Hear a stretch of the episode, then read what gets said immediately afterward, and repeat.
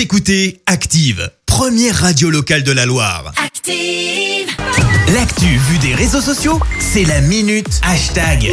6h51, on parle buzz sur les réseaux sociaux avec Clémence. Ouais, ce matin, on parle prise de parole et pour cause Manu, il a pris tout le monde de court hier lors vrai. du 20h de TF1 bim allocution d'Emmanuel Macron avec une interview consacrée à la question des vaccins. Alors je sais pas vous, mais nous on avait parié à la rédac, ben, on a tous perdu, on le voyait prendre la parole, mais pas pour ça et surtout pas comme ça un mardi soir.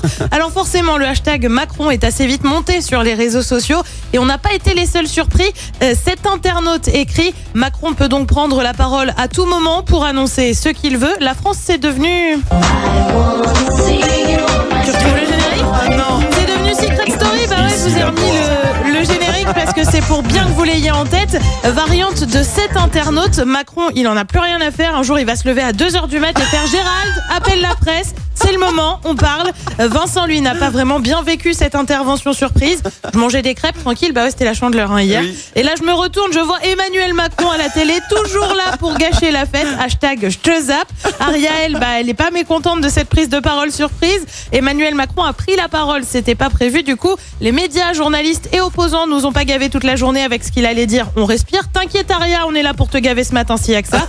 Et puis, bien sûr, tu as aussi des commentaires sur les annonces, notamment le vaccin euh, pour tous les adultes qui le souhaitent d'ici la fin de l'été. C'est dans huit mois, huit mois avec plein de points d'exclamation écrit Martin. Euh, Tu vois aussi des gifs de personnes qui s'étouffent en buvant leur café.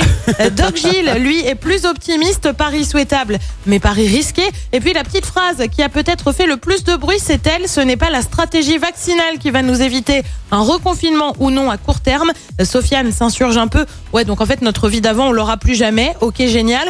Stéphane lui dit, euh, il confirme donc que le vaccin ne nous empêchera pas de porter le masque et d'être confiné. Car là, elle se demande s'il en pré- s'il ne prépare pas le terrain pour d'éventuelles annonces. Et puis, t'as les étudiants comme celui-ci qui disent, euh, confine-nous maintenant, s'il te plaît. J'ai des examens bientôt, comme ça, j'ai pas à réviser. Alors, tu Bah, voyons. sais ce qu'on dit, le malheur des uns fait le bonheur des autres. Ah, C'est vrai qu'il nous a tous surpris hein, euh, hier soir. Merci Clémence pour cette minute hashtag. On te retrouve pour le journal à 7h.